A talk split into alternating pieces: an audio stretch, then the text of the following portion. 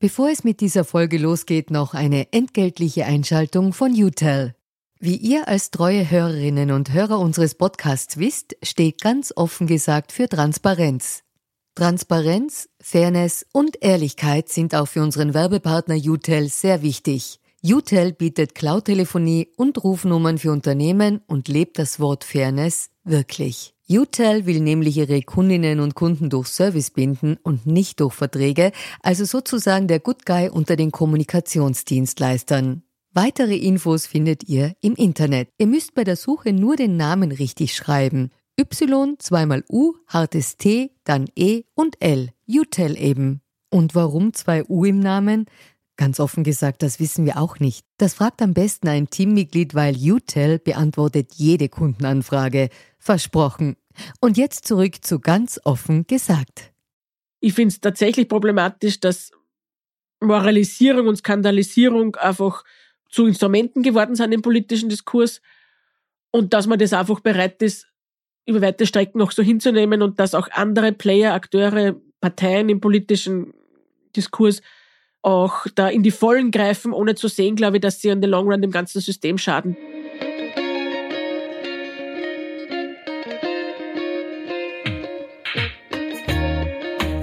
Hallo und herzlich willkommen bei Ganz offen gesagt, dem Podcast für Politikinteressierte. Mein Name ist Georg Renner, ich bin Journalist bei der Kleinen Zeitung und Anfang November durfte ich einer Rede von Bundeskanzler und ÖVP-Chef Karl Nehammer im Parlament zuhören. Der hat dort gesagt, mit Hinblick auf die diversen Korruptionsvorwürfe gegen die ÖVP, die derzeit in Diskussion stehen, so bin ich nicht, so sind wir nicht. Ich habe mich danach gefragt, wie ist die ÖVP eigentlich? dazu spreche ich heute mit Bettina Rausch, Präsidentin der Politischen Akademie, der Fortbildungsanstalt der ÖVP, über das Wesen der Volkspartei, über Subsidiarität und wie sich die Volkspartei und alle Parteien in den vergangenen Jahren und Jahrzehnten verändert haben.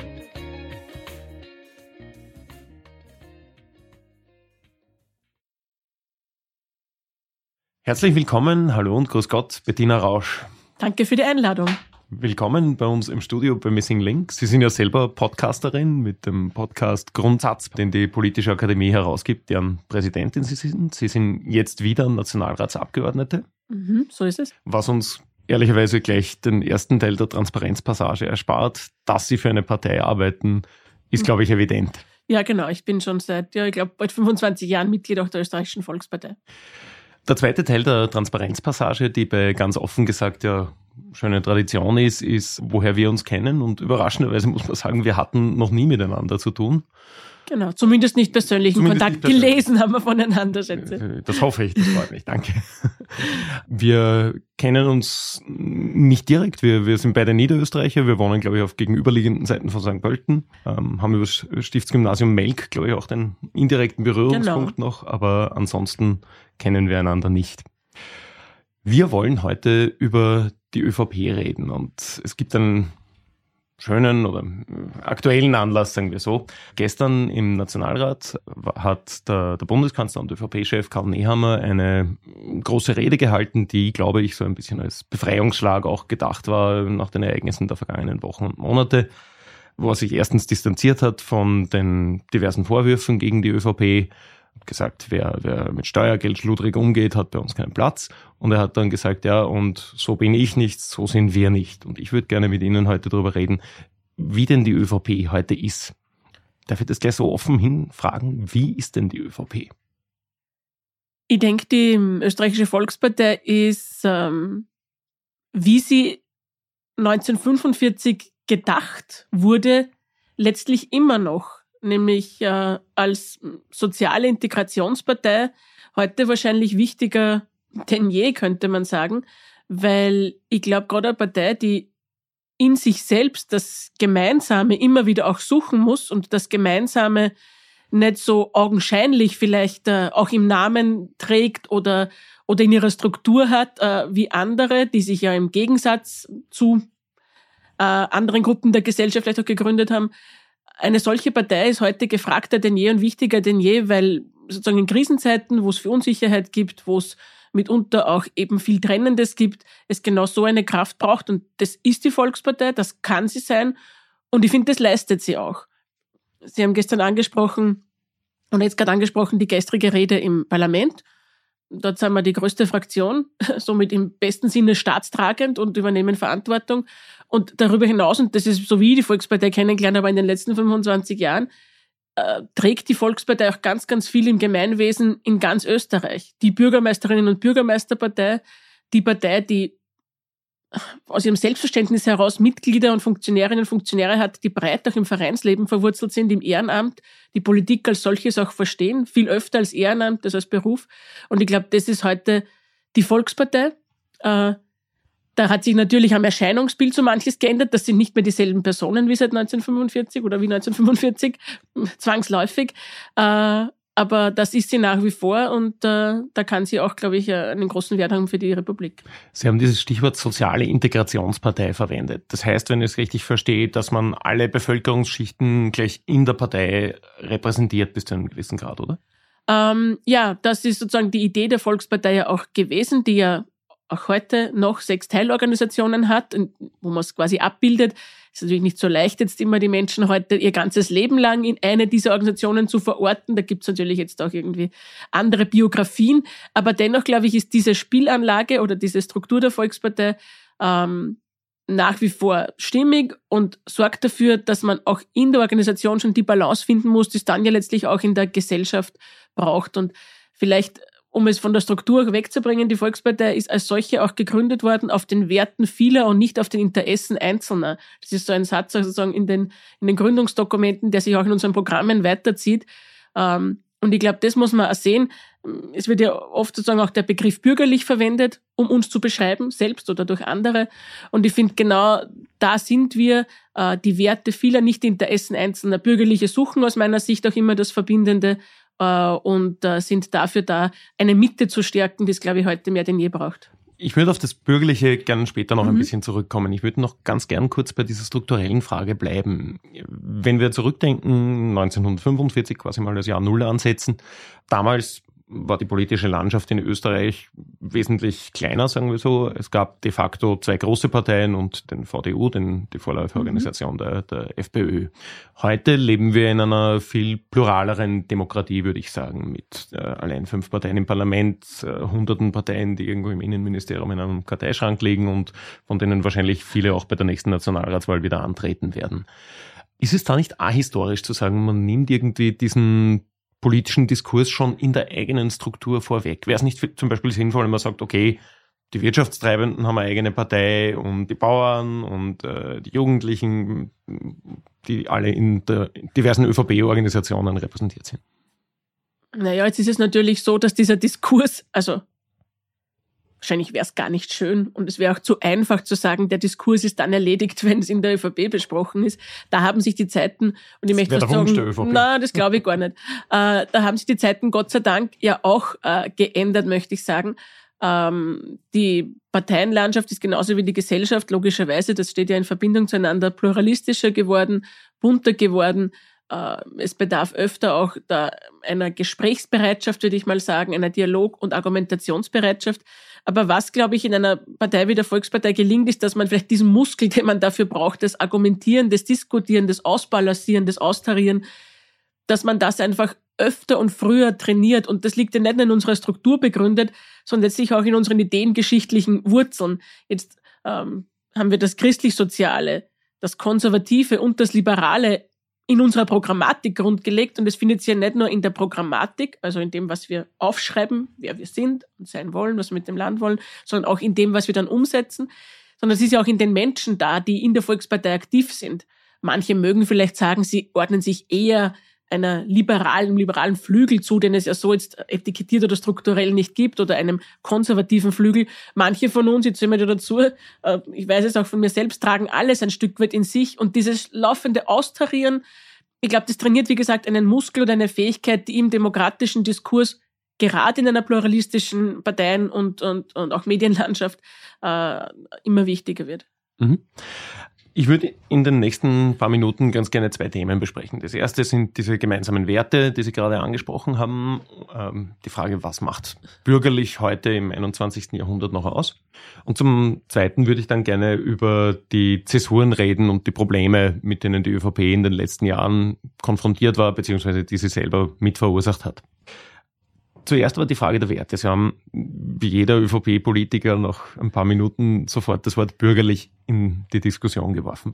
Was heißt denn bürgerlich? Da gibt es ja hunderte unterschiedliche Definitionen, je nachdem, mit wem man spricht gerade. Für mich ist das ähm, Besondere oder das vielleicht Alleinstellungsmerkmal des Bürgerlichen gegenüber anderen ähm, Denkmustern, Denkmodellen, nennen wir es unter Anführungsstrichen Ideologien, aber ich kann vielleicht gleich sagen, warum ich nicht finde, dass es eine Ideologie ist das Besondere daran ist eben, dass es nicht ein geschlossenes Denkmuster ist, eine Ideologie, die am Reißbrett theoretisch entworfen wurde, äh, wo man quasi festschreibt, wie hätten wir gern, dass Gesellschaft aussieht, wie würden wir gern haben, dass die Menschen sein sollen und dann oktroyiert man es quasi den Menschen auf und sagt so, das ist jetzt unsere Blaupause, nach der ihr, wir zu leben haben, ihr zu leben habt, sondern das Bürgerliche ist vielmehr eine Einstellung, ähm, die in ihrem Zentrum den Menschen als freies und verantwortliches Wesen sieht, ja auch als soziales Wesen, das letztlich auch aus eigenem Antrieb am Gemeinwohl orientiert ist und sein kann.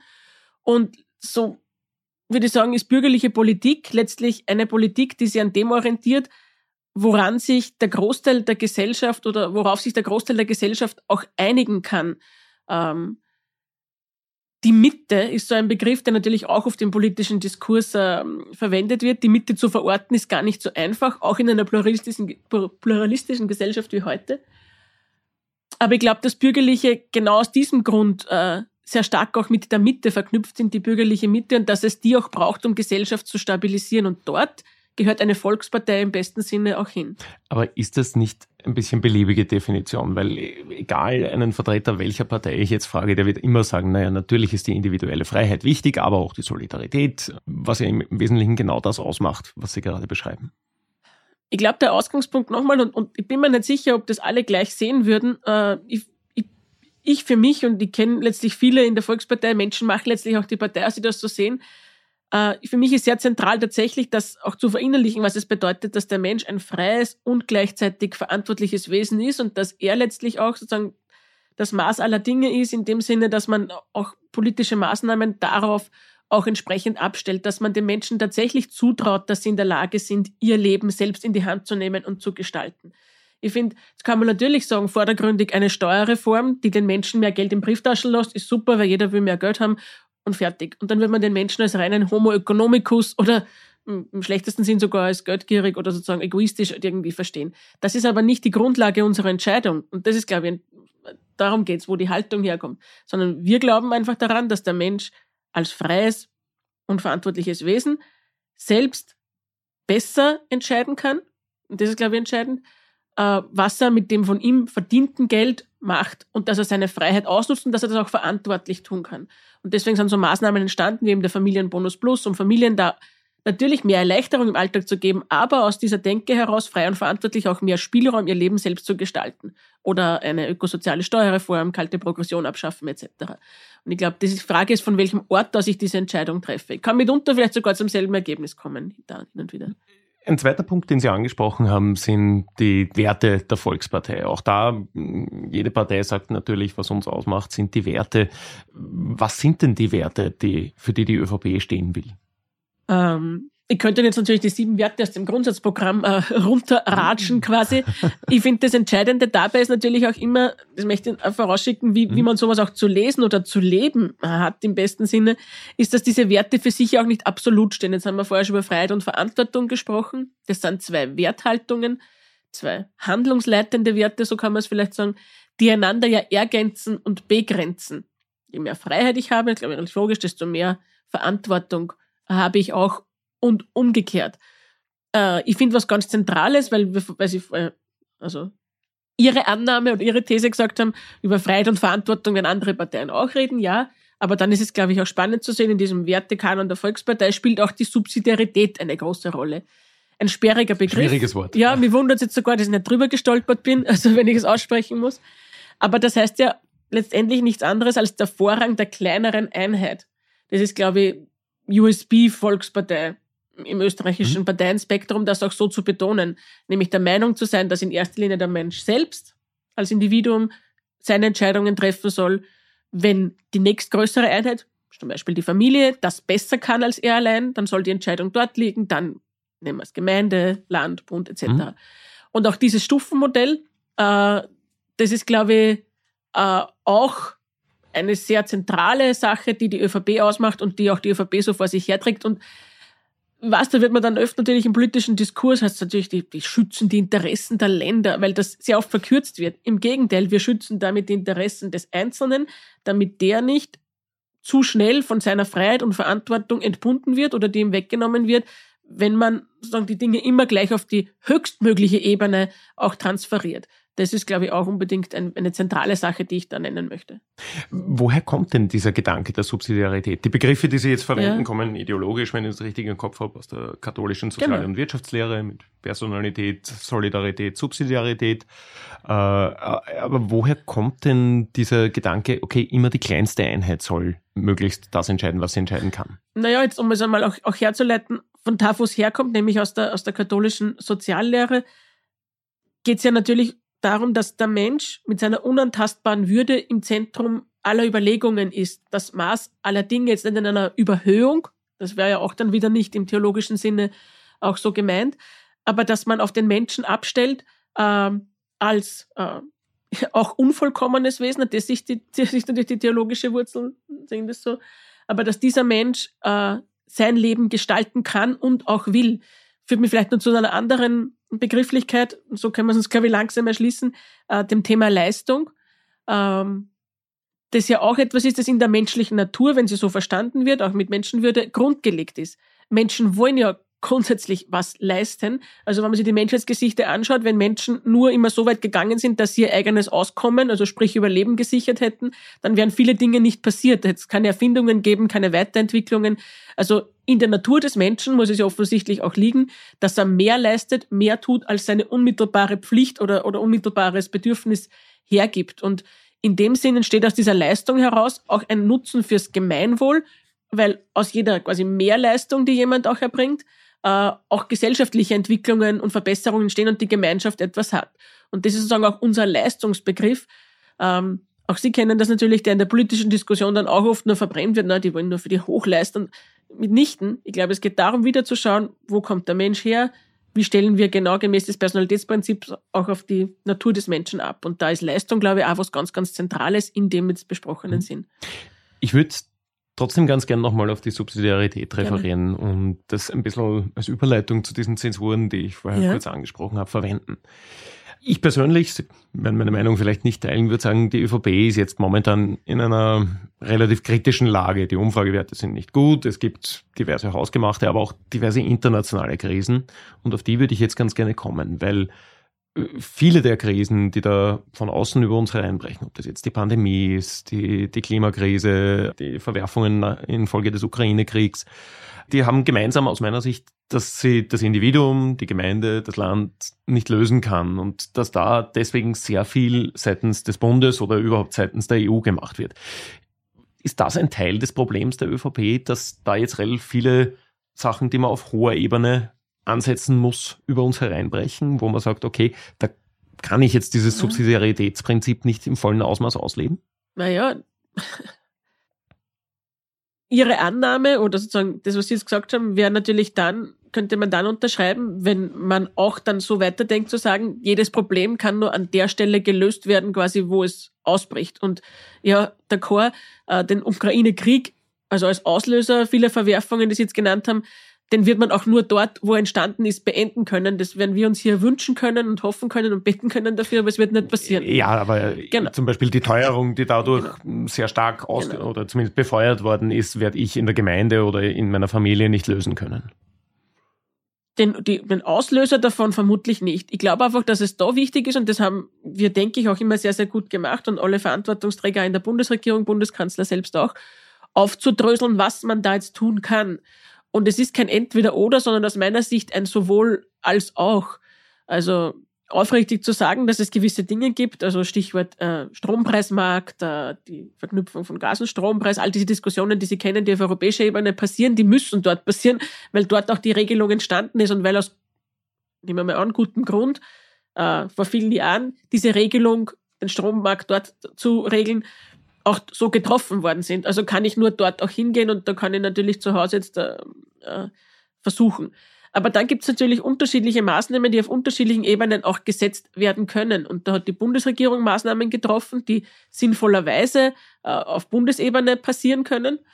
Dann haben die Länder ergänzende Maßnahmen gemacht. Also ich denke jetzt gerade das Thema Strompreis, da haben ja viele Länder, weil sie auch eigene Energieversorger haben und daher auch einen Hebel in der Hand hatten, dafür auch diese Themen äh, gemacht. Niederösterreich, Tirol, erinnert mich, äh, auch haben das getan. So, aber es geht dann natürlich auch da wieder runter bis in die Gemeinde und zum Individuum, weil ich kann natürlich auch gewisse Dinge im Energiesparen, was jetzt ein großes Thema ist, ja auch auf Gemeinde, auf in Nachbarschafts- oder im Privaten tun. Das heißt, ich glaube, immer zu sagen, also sagen, da gibt es ein großes Problem und das kann ich nur auf der großen Ebene lösen. Das macht den Einzelnen ja sehr ohnmächtig. Und wir haben, glaube ich, da jetzt gut gezeigt, wie wir in einem Stufenmodell Dinge tun können. Aber ist das nicht gerade eher ein schlechtes Beispiel? Weil wir in Niederösterreich kriegen, glaube ich, 11 Cent pro Kilowattstunde gut geschrieben auf unsere Stromrechnung. Der Bund hat gleichzeitig einen Strompreisdeckel auf 10 Cent eingezogen.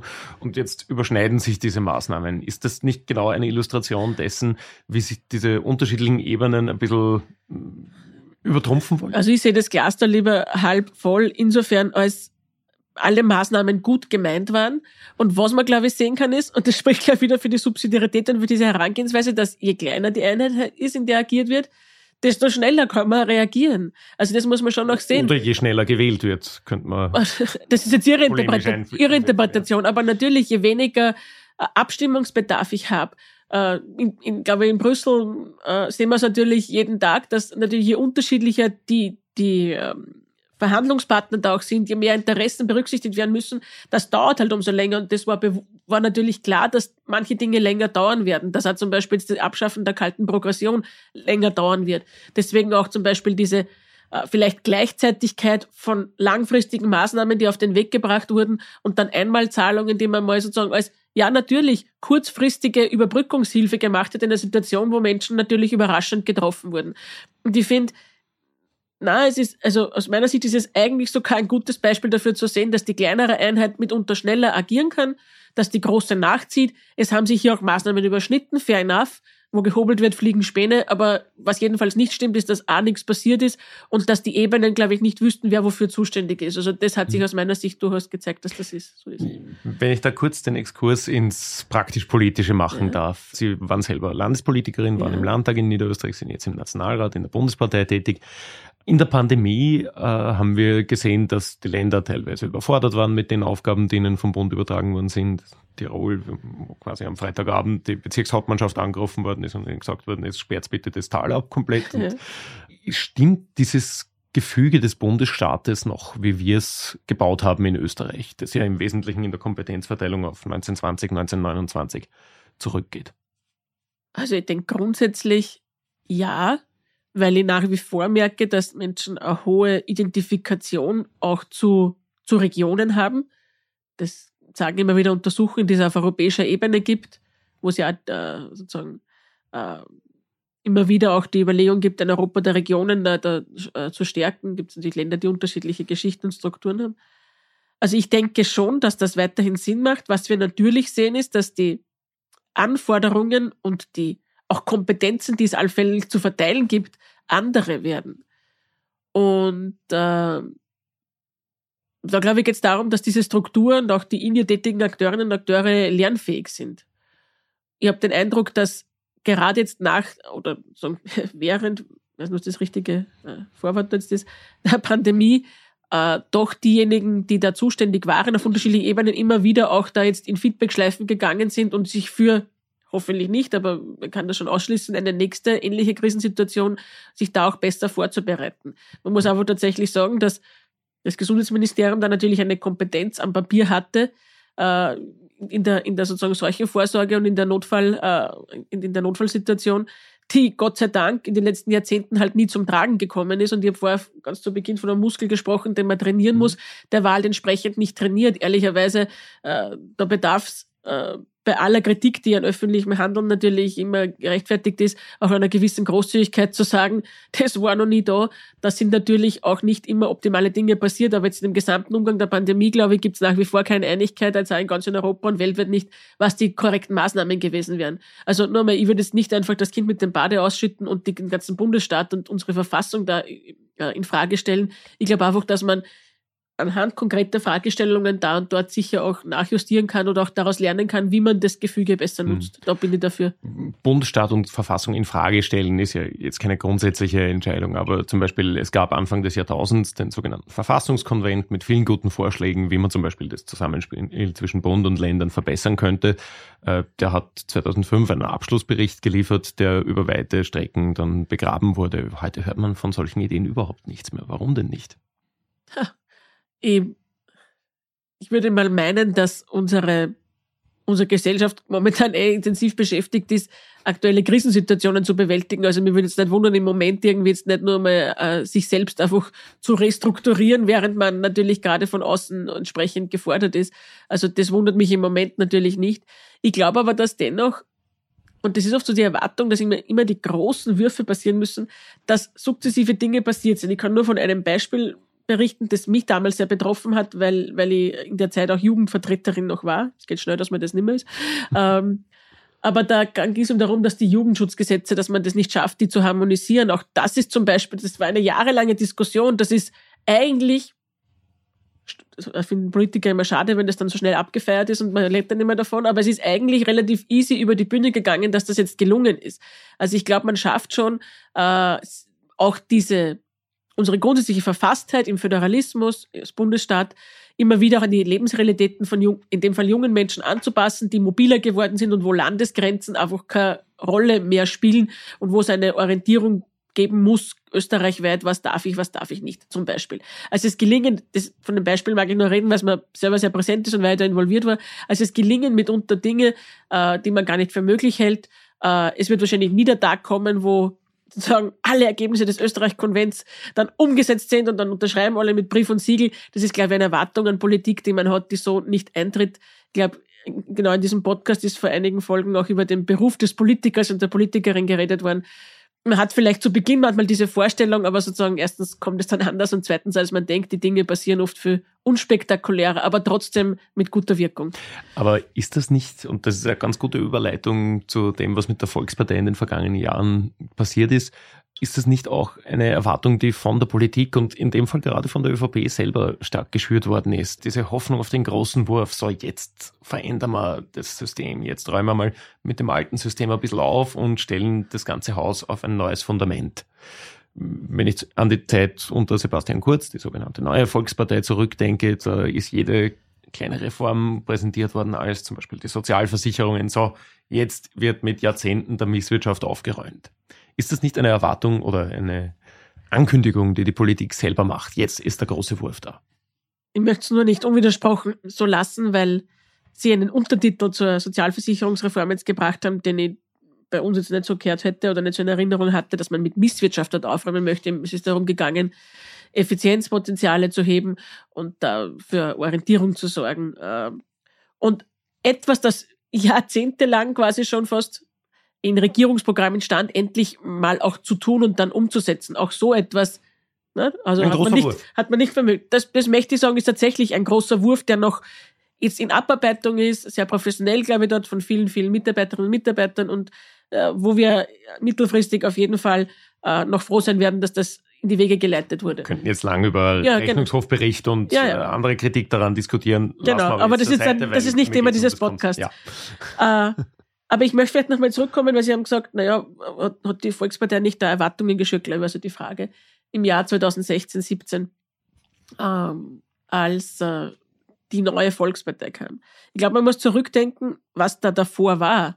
Da waren halt Jahre, die angefühlt sich haben wie Jahrzehnte und nicht sogar Jahrhunderte des gefühlten Stillstands. Also es ist ja so schnelllebig geworden in unserer Zeit und, und Dinge werden so schnell wieder in Frage gestellt oder verändern sie, dass man das mitunter vergessen mag. Aber wenn man sich zurückdenken an diese Phase dieser äh, sogenannten großen Koalition, SPÖ geführt, äh, mit äh, ÖVP als Juniorpartner, Partnerin, da war das, da, da ist nichts weitergegangen, man hat sich gegenseitig blockiert. Und das war eigentlich der Ausgangspunkt, wo man gesagt hat, das wollen wir ändern. Äh, das hat sich ja, das hat man gespürt, nicht nur in äh, Daten, also haben wir diverse äh, äh, Umfragen natürlich immer gegeben und, und, und so Abfragen, Vertrauensindex und, und Erwartungen in die Lösungsfähigkeit auch von Bundesregierungen. Das war auf einem All-Time-Low, also zumindest in der Zweiten Republik, weil die Leute einfach äh, genervt waren und nichts weitergegangen ist und das Bild, das Politik abgegeben hat, war nicht okay. Und da hat man dann gesagt, es muss sich was ändern. Da war ja, der Wunsch war ja, es war ja nicht ursächlich ein Wunsch jetzt der Volkspartei, wie wohl natürlich die Politikerinnen und Politiker der Volkspartei, die in dieser Koalition auch dabei waren, das auch gespürt haben. Aber es war in Wahrheit eine Erwartung der Gesellschaft und der Bevölkerung. Freunde, jetzt schaut mal, dass in der Republik was weitergeht, weil sagen, wir sind im 21. Jahrhundert und irgendwie haben wir das Gefühl, wir verschlafen das. Und aus dem heraus ist entstanden, wir wollen jetzt einmal ein paar Dinge angehen, damit eben da was weitergeht. Und ich glaube, das war, bin ich nach wie vor überzeugt davon, die richtige Antwort zur richtigen Zeit. Und der Erfolg hat dann ja auch recht gegeben, äh, zu sagen, da ist einmal einer, der macht da und eine klare Ansage, der sagt einmal, in welche Richtung es gehen soll, der hat ein Programm und das ist, ja, äh, externe Krisen jetzt einmal also vorgelassen, auch in vielen Aspekten abgearbeitet worden. Und äh, das hat es zu dieser Zeit auch gebraucht. Dann sind viele Faktoren gekommen, die aus meiner Sicht eine Analyse schwierig machen, weil ich sozusagen dann, dann immer Zeit reinzeichnen könnte, was das Vertrauen und die Lösungsfähigkeit und Kompetenz betrifft. Aber ich glaube, das war die Zeit und auf, auf der, glaube ich, an die müsste man zurückdenken, worauf die neue Volkspartei eine Antwort war. Und da glaube ich nach wie vor war die richtige Antwort. Ich würde gern das nochmal aufnehmen, was Sie über die Große Koalition gesagt haben, weil ich glaube, dass sie zum Verständnis der ÖVP beziehungsweise überhaupt der Parteienlandschaft heute relativ essentiell ist, diese Zeit von, sagen wir grob, 2006 bis 2016, 2017 ja, okay. noch einmal ein, ein bisschen anzuschauen jetzt bin ich nicht der größte Fan der Großen Koalition gewesen damals und äh, wie viele in Österreich habe auch ich diese Stimmung geteilt, aber im Nachhinein betrachtet war sie nicht besser als ihr Ruf. Wir haben die sogenannte Finanz- und Wirtschaftskrise 2007, 2008 FF relativ gut überstanden. Es gab 2012, 2013, 2014 eine der größten Reformen unseres Verfassungssystems überhaupt mit der Verwaltungsgerichtsbarkeit. Es gab alle paar Jahre die Steuerreformen, die über die Inflation finanziert worden sind und so weiter.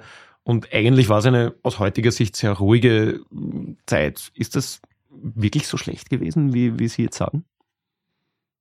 Also, das, so bin ich nicht und, und, und das würde ich auch nicht sagen, dass eine, dass etwas nur schwarz oder nur weiß ist. Aber oder wir haben von einer, genau, wir haben von einer, wir haben von einer, einem Jahrzehnt jetzt quasi gesprochen, äh, und wenn ich mir anschaue, wie viel vielleicht sogar die Entscheidungen, die rund um die Krisen fallen mussten, wie viel in den vier Jahren äh, der Regierungen kurz zum Beispiel im Vergleich dazu passiert ist, ist schon was passiert in diesen zehn Jahren, aber vermutlich, und das haben wir vorher gemeint, mit, verschlafen wir nicht irgendwie die Entwicklung, die rund um uns passieren, zu wenig, zu langsam und auch letztlich zu wenig kraftvoll, auch in der, äh, in der Vermittlung gegenüber den Bürgerinnen und Bürgern, dass da eine Regierung am Werk ist, die gemeinsam auch was weiterbringen möchte. Und das finde ich ist auch in der jetzigen Regierung, so unterschiedlich die beiden Partner sein mögen. Und ich habe einige Konstellationen schon erlebt in, meinen, äh, in meinem politischen Leben. So unterschiedlich die Partner sein mögen, merke ich da ein viel größeres Commitment auf eine gemeinsame Sache. Ja, da gibt es hin und wieder Differenzen, die werden auch relativ transparent ausgesprochen. Das ist wahrscheinlich sogar heilsam. Aber in der Sache gibt es ein Commitment und den Wunsch, gemeinsam da Dinge gebacken zu kriegen. Und das war einfach was, was in diesen von Ihnen vorher genannten zehn Jahren fair enough, da ist sicher was passiert, zu wenig, zu schnell und ich glaube mit zu wenig Commitment für die gemeinsame mhm. Sache. Was hat sich denn da geändert, als Sebastian Kurz 2017 die Partei übernommen hat und gesagt hat, so, wir sind jetzt die neue Volkspartei, wir haben die Farbe geändert, er hat in der Parteistruktur einiges geändert mit äh, Durchgriffsrechten auf Landesebene und so weiter. Was hat sich denn an der Volkspartei von Ihnen aus Ihrer Sicht geändert damals? Ich glaube, am spürbarsten war der Wille und auch die Überzeugung, dass wir wieder eine Wahl gewinnen können und eine sozusagen aus eigener Kraft heraus nicht Juniorpartner gestaltende Kraft in dem Land sein können. Das war wahrscheinlich sozusagen auf der organisationskulturellen Ebene äh, der massivste Unterschied, der da gelungen ist und der natürlich mit der Person des Spitzenkandidaten massiv verbunden war, aber auch damit, dass man gespürt hat, wir wollen jetzt gemeinsam äh, auch was weiterbringen. Und das war sicher die massivste Veränderung, die da gelungen ist. Mhm. Jetzt gibt es zwei Sachen. Zum einen, der Elefant im Raum sind die diversen Korruptionsvorwürfe, auch aus dieser Zeit, über die, glaube ich, ist es jetzt nicht sinnvoll, im Detail zu diskutieren. Das andere ist natürlich, dass ein Teil dieser Welle, die Sie ansprechen, die Folgen des Jahres 2015 der Migrationskrise waren. Hat sich da aus Sicht der ÖVP inhaltlich etwas verändert? Weil das war ja Sebastian Kurzens Thema, auf das er sich draufgesetzt hat. Wir haben alle noch im Ohr die Balkanroute etc. etc. Das darf sich nicht wiederholen. Hat die ÖVP da ihre Position verändert in Sachen Migration, um die Wahl zu gewinnen? Das glaube ich nicht. Ich glaube einfach, also ich bin öfter schon gefragt worden, ich glaube einfach, dass in den Jahren davor es nie notwendig war, diese Position auch so zu formulieren. Also, wenn man so will, die war da, aber sie war halt in dem Sinn nicht sichtbar, weil es das Thema in dem Ausmaß nicht gab.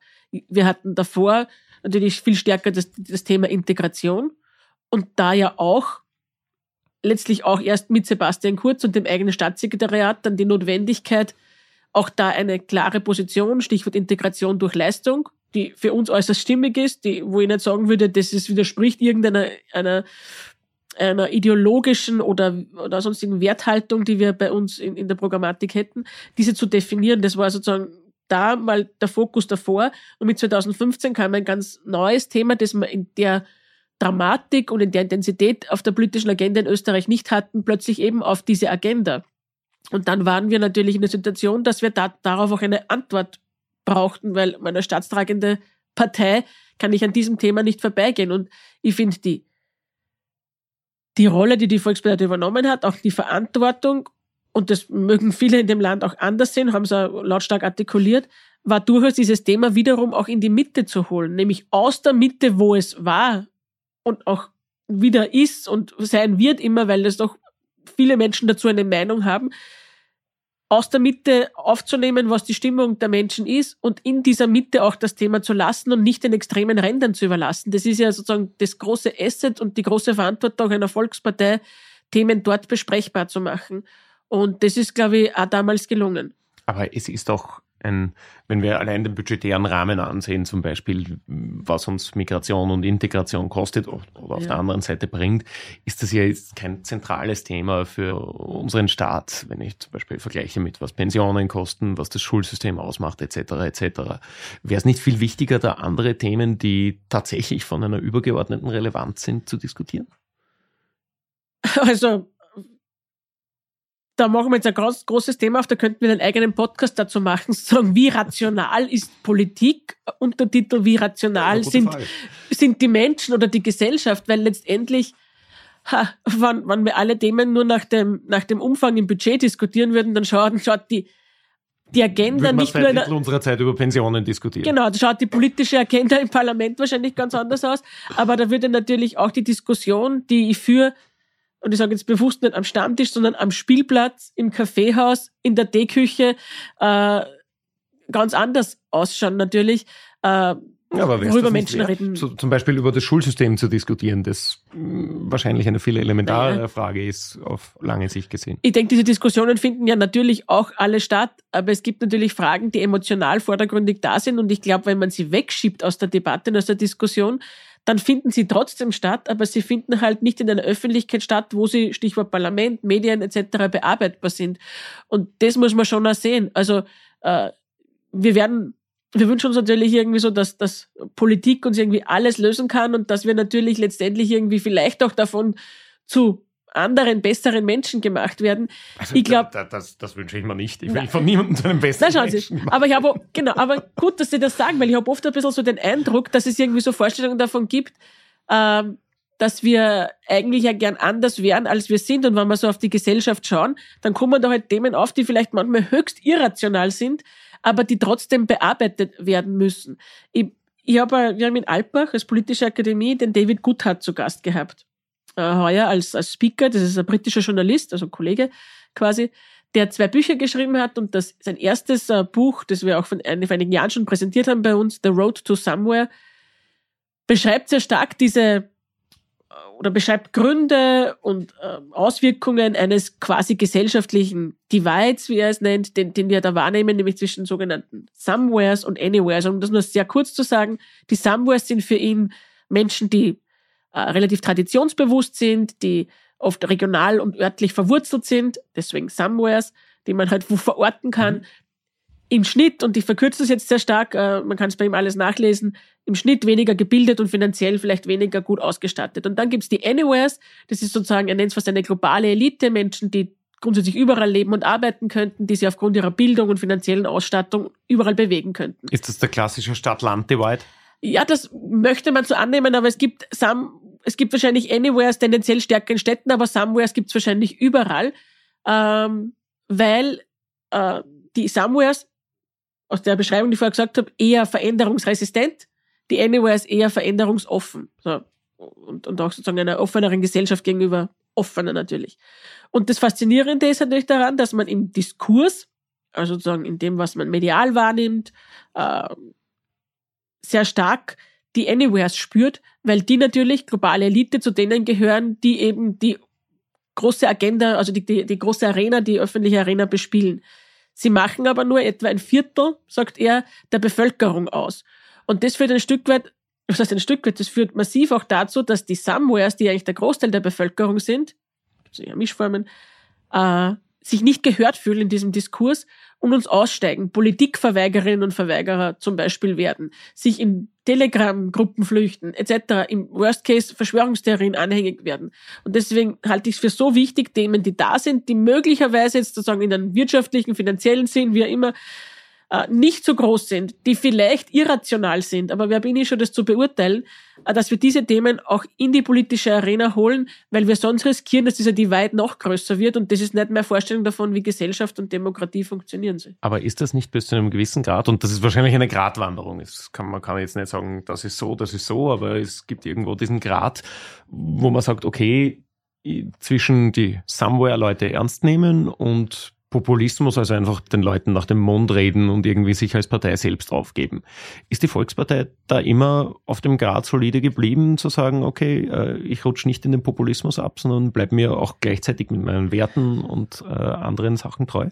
Ich glaube, Sie haben gesagt, Sie haben jetzt im besten Sinne das beschrieben, was es ist. Es ist natürlich immer auch eine Gratwanderung, wenn ich Menschen wo abhole, wo sie stehen und ein Stück weit mitnehme, auch in meine politische Arbeit, äh, dann werde ich nicht immer den geraden und auch einen planbaren Weg da gehen können. Aber ich glaube, entscheidend ist das Bemühen, diese Diskussion in der Mitte auch zu lassen und jedenfalls jene Elemente des Populismus, die aus meiner Sicht abzulehnen und gefährlich sind, nämlich unaufrichtig, äh, auch mit der, äh, mit der Absicht tatsächlich Gräben noch zu schüren, äh, Menschen aufzuwiegeln, also diese Aspekte äh, zu verführen, also diese Aspekte darf es auf jeden Fall nicht geben. Sozusagen der Populismus, und da könnte man auch natürlich, ich weiß nicht, ob es so es gibt schon einen Podcast bei ganz offen gesagt dazu, wird präsent, aber hat natürlich letztlich auch grundsätzlich den Aspekt, ich mal die Menschen dort abzuholen, wo sie stehen. Und diesen Aspekt finde ich nach wie vor sehr, sehr wichtig. Aber mhm. sagen, all das, was wir ablehnenswert finden an, an, an dem Begriff Populismus, der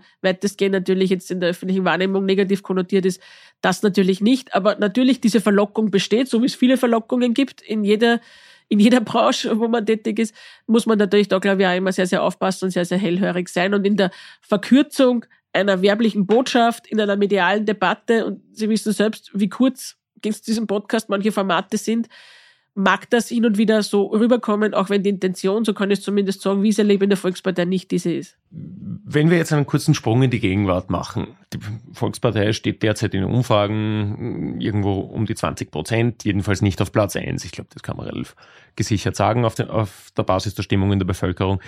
Wo ist sie denn auf dieser Beschreibung, die Sie gerade gegeben haben, irgendwie die Somewheres, die einen Großteil der Bevölkerung stehen, ernst zu nehmen, falsch abgebogen? Ich glaube, dass es damit äh, relativ wenig zu tun hat. Ich glaube ehrlicherweise, dass äh, ganz viele Menschen heute halt im Moment äh, etwas, was gesagt einmal, irritiert sind von dem, was, wie sie politische Auseinandersetzungen wahrnehmen, von dem, was sie da sehen. Das wundert mich nicht. Manche schalten halt da mittlerweile ganz ab. Nämlich im wahrsten Sinne, schalten halt ab, wann Nachrichten kommen. Ähm, Und äh, insofern glaube ich tatsächlich, dass wir Wählerinnen und Wähler haben, die abwartend sind und sich im Moment auch nicht deklarieren, das mag ja niemandem übel nehmen. Das ist, glaube ich, auch so ein Aspekt, den man in, bei der Interpretation dieser Zahlen so sehen muss. Und klarerweise war man in den letzten Jahren wahrscheinlich nicht so intensiv damit beschäftigt, unsere Botschaften, unsere Programmatik, die wir für Österreich haben, an den Mann, an die Frau zu bringen. Das hat uns weniger beschäftigt, als tatsächlich Krisen zu managen, die da waren und die bearbeitet waren in der Bundesregierung. Und ich glaube, da braucht es einfach wieder mehr Fokus. Ich finde in der Verortung und in der, in der Hinwendung auch zu einer breiten Bevölkerung, zu einer bürgerlichen Mitte, wie ich es beschrieben habe, zu der Somewheres und Anywheres gehören, aber in einem aus meiner Sicht so einem gesunden Maß, so dass Zusammenhalt möglich ist, ähm, da haben, hat sich nichts verändert. Sie sind ja als Präsidentin der Politischen Akademie auch für die Aus- und Fortbildung der Funktionärinnen und Funktionäre verantwortlich. Was wird Ihnen denn da hm, zurückgespiegelt von Gemeinde- und Landesebene, von den Leuten, die quasi beim Volk arbeiten? Wenn es sehr verkürzt. Ja, also ich kriege schon mit, dass, und das ist wieder sozusagen Wasser auf meine Mühlen, Subsidiarität, ähm, dass die Menschen schon stark nach auch Zusammenhalt und ähm, Orientierung suchen.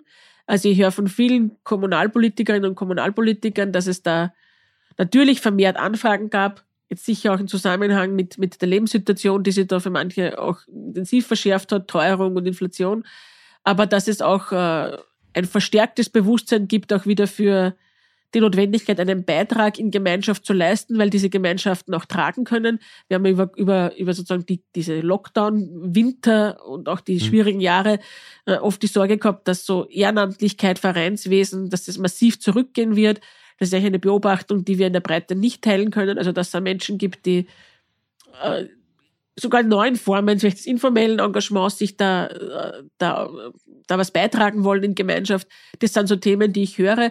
Natürlich sind alle, glaube ich, intensiv gefordert, auf allen Ebenen diese multiplen Krisensituationen zu managen, auch für Menschen Anlaufstelle zu sein. Also das kriege ich mit und dafür versuchen wir auch Austauschformate zur Verfügung zu stellen.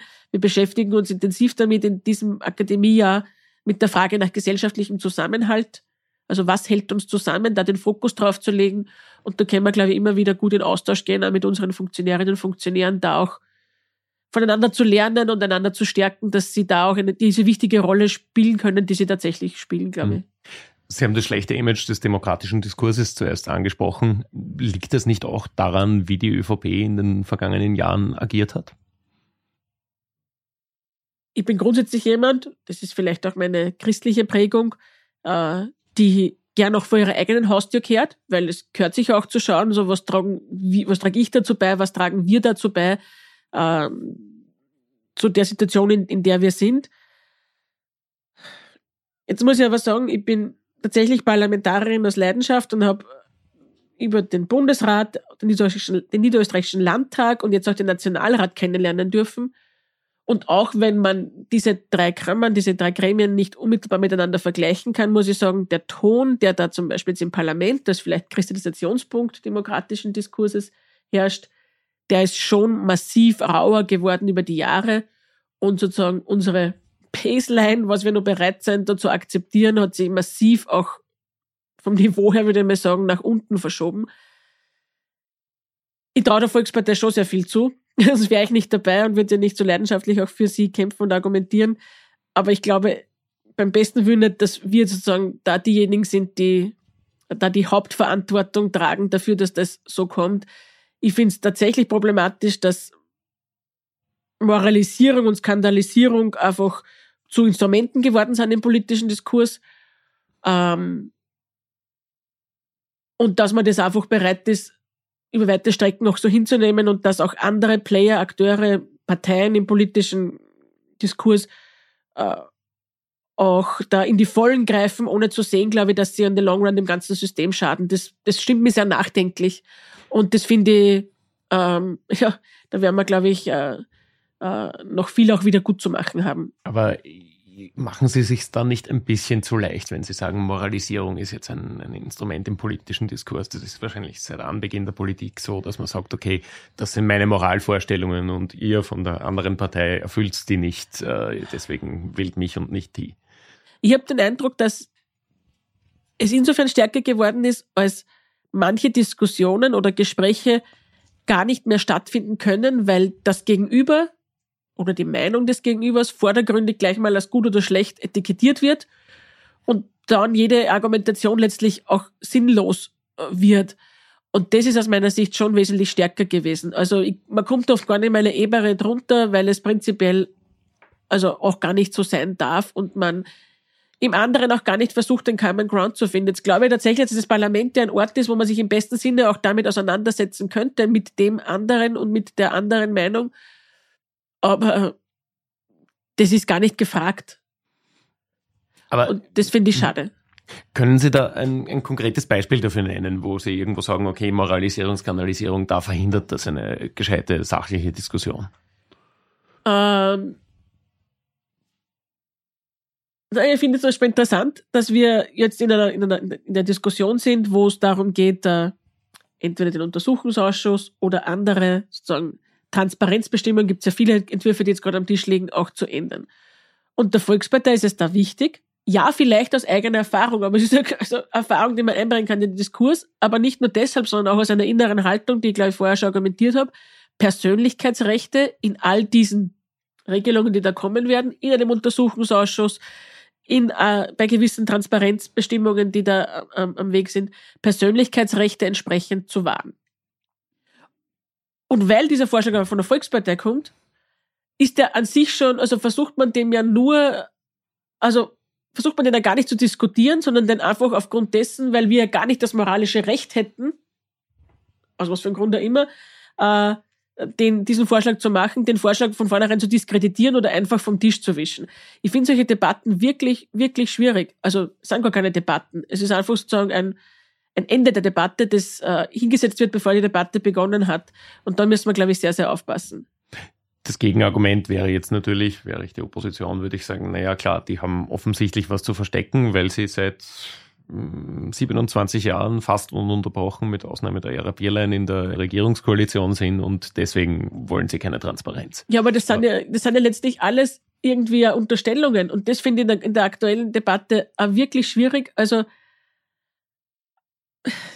ich habe es natürlich jetzt zahlmäßig mit dem Kopf, aber ich glaube, über 20 der Verfahren oder in etwa 20 der Verfahren, die gegen äh, ÖVP-Politiker oder Mitglieder angestrengt wurden, sind schon eingestellt worden.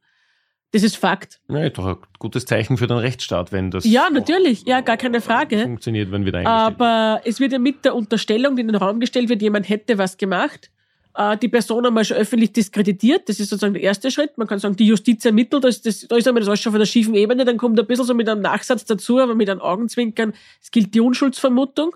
Und ab dem Zeitpunkt ist die Person im politischen Diskurs schon in ein Eck gestellt sodass ihre Meinung ja ohnehin nicht mehr so viel wert sein kann, weil irgendwas ist sicher dran, ein bisschen Dreck am Stecken wird der schon haben. Ich halte das für gefährlich, weil so sorgen wir dafür, dass Einzelne, denen gerade einfällt, eine Anzeige zu machen, ne, das ist schon passiert, auch anonym, äh, kann man dann nicht nachverfolgen. Auch das soll so sein. Ich will diese Instrumentarien im Rechtsstaat nicht in Frage stellen, aber ich, was ich kritisiere, ist der Missbrauch dieser Instrumentarien, der dazu führt, dass sozusagen Einzelne also sozusagen die politische Landschaft verändern und nicht demokratische Wahlergebnisse sozusagen die Player im System so aufstellen, wie sie sind und denen auch ein gewisses Gewicht geben. Und da haben wir tatsächlich, glaube ich, schon ein Problem, wenn wir diese sozusagen die Justiz als Keule immer dahernehmen. Das heißt nicht, dass ich nicht aufklären lassen möchte, was an den Dingen dran ist. Aber wird ja viel geredet auch über eine moralische Verantwortung, die es vielleicht abgesetzt von der, abseits der rechtlichen Verantwortung gibt aber ich kann ja moralisch auch nur für was verantwortlich sein, was tatsächlich passiert ist. Behaupten in der Anzeige kann ich aber alles. Und diese Schieflage aufzuzeigen, ist für mich extrem wichtig, um diesen um die Diskussionen da wieder ins rechte Lot zu rücken. Aber wenn ich das zu Ende denke, dann wäre Thomas Schmidt, der noch nicht verurteilt ist, gegen den ermittelt wird, noch immer ÖBAG-Chef. Wäre das in Ordnung? Weil äh, es gab, gibt Ermittlungen gegen ihn, äh, es gibt eine relativ starke Evidenz, aber verurteilt ist er nicht. Dafür gibt es ja in Unternehmen, etwa auch in der ÖBAG, gewisse Compliance-Regeln, die sagen, ab einem gewissen Zeitpunkt ist das auch für, den, für das Unternehmen, den Fork des Unternehmens nicht mehr zuträglich. Wäre doch für den politischen Betrieb auch was. Man glaube, man muss tatsächlich in Frage stellen, wie schwerwiegend die Vorwürfe wirken. Und nur mal, die Personen, die da hauptsächlich in Kritik stehen, äh, haben ja zum Großteil ihre, also auch die, die hauptsächlich in Kritik stehen, auch ihre Verantwortung insofern schon wahrgenommen, indem sie zurückgetreten sind und nicht mehr da sind. Aber es geht natürlich jetzt munter weiter und man versucht, die Nächsten zu diskreditieren. Und da frage ich mich, wann hört das auf? Und vor allem, was lernen wir da im politischen System? Weil ehrlicherweise, da wächst eine Generation Politikerinnen und Politiker auch heran, die das jetzt sehen und die sich dann irgendwann mal denken, aha, so geht das die Machtverhältnisse oder die, Demo die Wahlergebnisse können sich auch wieder ändern. Ich will eigentlich nicht haben, dass das dann vice versa mit anderen Vorzeichen so weitergeht. Das ist nicht die Art von Demokratie, wie ich mir wünsche. Wir brauchen einen Wettstreit der Argumente und nicht ein gegenseitiges Zuschicken von Anzeigen. Das, also ich weiß nicht, wohin hm. uns das führen soll. Gut, aber um wieder auf ja. das übergeordnete Thema der Struktur der ÖVP und auch die, ein bisschen Transformation, die alle Parteien durchmachen, wieder zurückzukommen. Ist es nicht so, die These ist, dass das betrifft die SPÖ sicher in gleichem Ausmaß und äh, wahrscheinlich auch die FPÖ und alle Parteien, die irgendwo in Bund oder Land oder auch Gemeinden an der Macht waren, dass der transaktionelle Charakter von Parteien äh, ein bisschen zu Recht wahrscheinlich verloren gegangen ist. Dass man gesagt hat, okay, früher war es einfach so, von der Wiege bis zur Bahre kümmert sich die Partei ein bisschen um mich, dass ich einen Job habe, äh, dass ich vielleicht äh, in der Verwaltung schneller zu einem Verfahren komme, dass das erledigt wird. Was jetzt aus guten Gründen, aus Compliance-Gründen, aus EU-rechtlichen Gründen oder einfach aus pragmatischen Sauberkeitsgründen nicht mehr geht. Ja, ist ja gut so. Ja, ist gut so. Aber ist das nicht ein Spannungsverhältnis zu Teilen der Partei, wo das vielleicht immer noch so erwartet wird, dass man sagt, okay, wenn ich meinen, was nicht, Landesrat, Nationalratsabgeordneten, wen auch immer anrufe, kann man der helfen, was nicht, um einen Posten bei der Schule zu kriegen oder einen Schulplatz für mein Kind zu kriegen, etc. etc. Also vielleicht vom Kleinen ins Große. Ich habe hm? zum einen den Eindruck, dass die Fragen der Menschen, die sie an mich wenden, und oft ist ja gar nicht klar, in welcher Rolle sie mich adressieren. Also, insbesondere, wenn man sie vielleicht da privat kennt. Aber weniger in die Richtung gehen, die Sie jetzt beschrieben haben. Das war vielleicht früher so. Bin ich vielleicht auch zu jung in politischen äh, Geschäften und trotzdem, 25 Jahre, um das sagen zu können. Aber das sind oft Fragen nach Information und Orientierung. Also mitunter will man einfach wissen, wo steht man, was habt ihr da eigentlich so vor, weil man sich in diesem äh, auch Informationsirrsinn, der auf uns einprasselt, nicht orientieren kann. So mit was kann ich rechnen? Das ist oft tatsächlich die Frage nach, ich habe gehört, ihr habt sowas beschlossen, aber ich finde das nicht, kannst du mir da helfen? Also tatsächlich Frage nach Orientierung und konkreter Lebenshilfe. Also da geht es nicht darum, jemanden zu bevorzugen, was es Gott sei Dank nicht gibt, nicht geben soll, sondern tatsächlich Menschen auch dazu helfen. Das tue ich gern, weil ich bin täglich damit befasst. Das ist so, also kann ich da natürlich schnell Auskunft geben. Und oft ist es einfach tatsächlich fast ein bisschen sowas wie Lebenshilfe. Ich habe das vorher geschildert mit den Kommunalpolitikerinnen und Kommunalpolitikern, was ja auch okay ist. Durch mein politisches Leben. Man lernt viel über die Menschen, sehr viel breiter vielleicht als andere, weil ich komme mit allen Branchen, mit vielen Berufsgruppen zusammen. Ich habe ein bisschen einen Einblick vielleicht da und dort in Wirtschaftsdaten etc. Und dieses Wissen teile ich natürlich gerne, wenn Menschen da was wissen wollen, dass sie aus ihrer Sicht vielleicht, eingeschränkteren Sicht, mhm auf, auf die Welt nicht kennen. Also ich glaube, die, die, Anfragen gehen viel stärker in so eine Richtung und oft auch darum, sich einfach zu erklären, warum seid ihr für das, ich würde das gern verstehen. Das kommt alles vor. Also ich glaube, da hat sich auf, der, auf dieser Ebene auch was geändert. Was ist die Rolle von Parteien in politischen Systemen? Die ändert sich wahrscheinlich ausgehend von vielen solchen kleinen Änderungen auf individueller Ebene natürlich auch. Parteien sind andere Identifikationsorte für Menschen geworden. Vielleicht nicht mehr lebenslang. Auch damit müssen wir umgehen. Das tun wir auch. Also weder für die Wählerinnen und Wähler noch für die Mitglieder. Vielleicht muss ich andere Dinge bieten. Ich denke da, daran zurück, dass natürlich früher es so war, dass auch Jugendorganisationen, Kinderorganisationen von Parteien es gab, die mitunter das einzige Freizeitangebot in einem Ort zur Verfügung gestellt haben. Das ist natürlich auch Gott sei Dank oder wie immer man das etikettieren möchte, nicht mehr so. Das heißt, man hat sich ja in ohnehin über die letzten Jahrzehnte öfter schon auch neu erfinden müssen.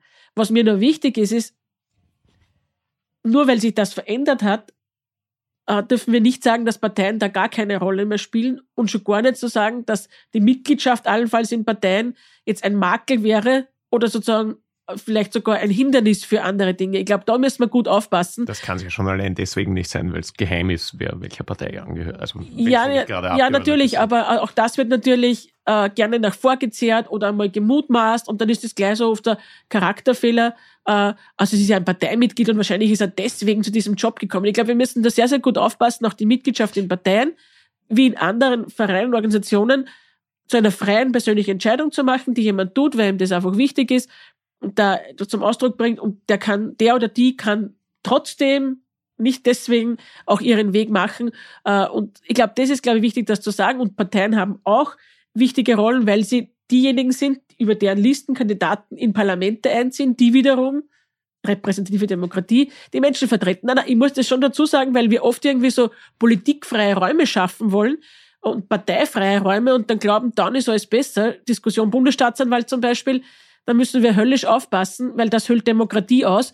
Und die Stärkung von Parteien ist ein wesentlicher Aspekt in diesem Zusammenhang, nicht die Aushöhlung. Ich glaube, da müssen wir gut schauen drauf. Mhm. Aber dieses Misstrauen gegenüber Parteien gibt's ja auch, weil es einfach über Jahrzehnte gelebte Praxis in Österreich war, dass man, man gewusst hat, okay, der hat den Job nur deswegen bekommen, weil er Parteimitglied oder Parteigünstling war. Und das ist wahrscheinlich wieder eine Gratwanderung. Ich gebe Ihnen völlig recht. Genau, da hat sich ja in der Wahrnehmung was Jeder geändert. sagt, Parteien sind ein elementarer Bestandteil der Demokratie und dass sie politische Posten besetzen, ist ja, liegt in der Natur der Sache. Die Frage ist nur, wie gehe ich mit Jobs um, die eigentlich apolitisch sein sollten, also zum Beispiel Beamtenpositionen, also zum Beispiel äh, Jobs in der öffentlichen Verwaltung etc.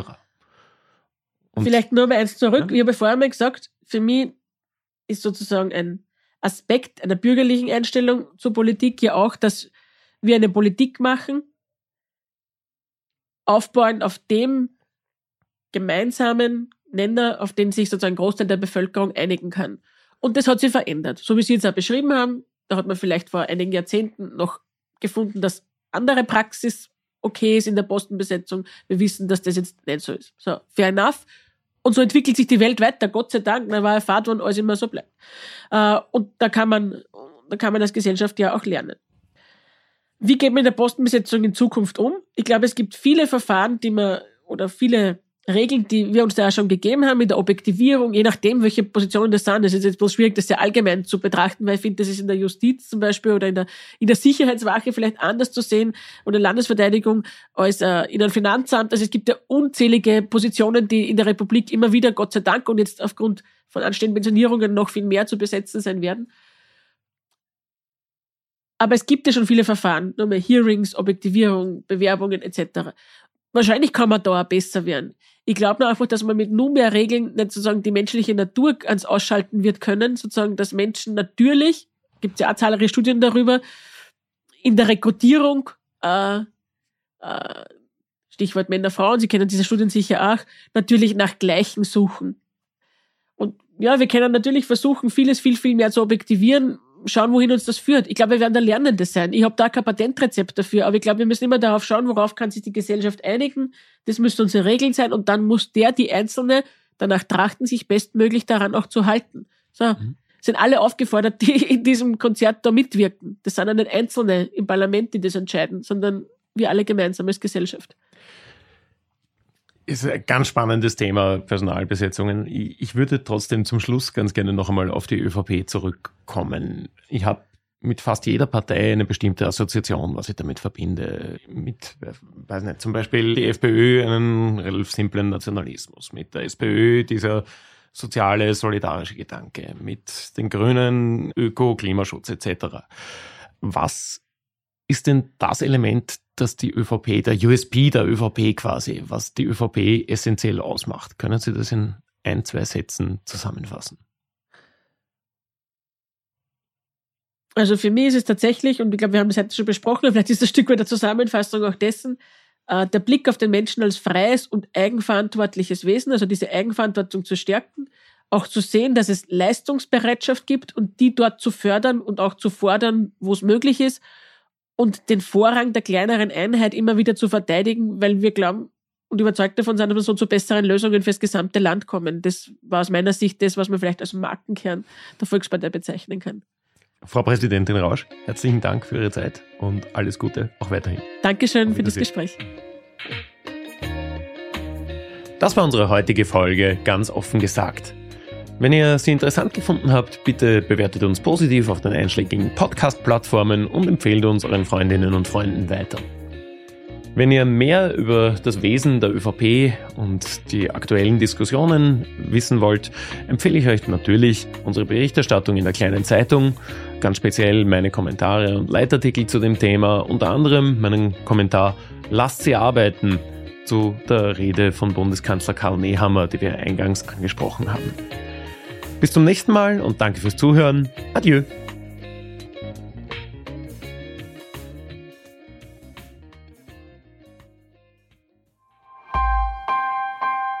Missing Link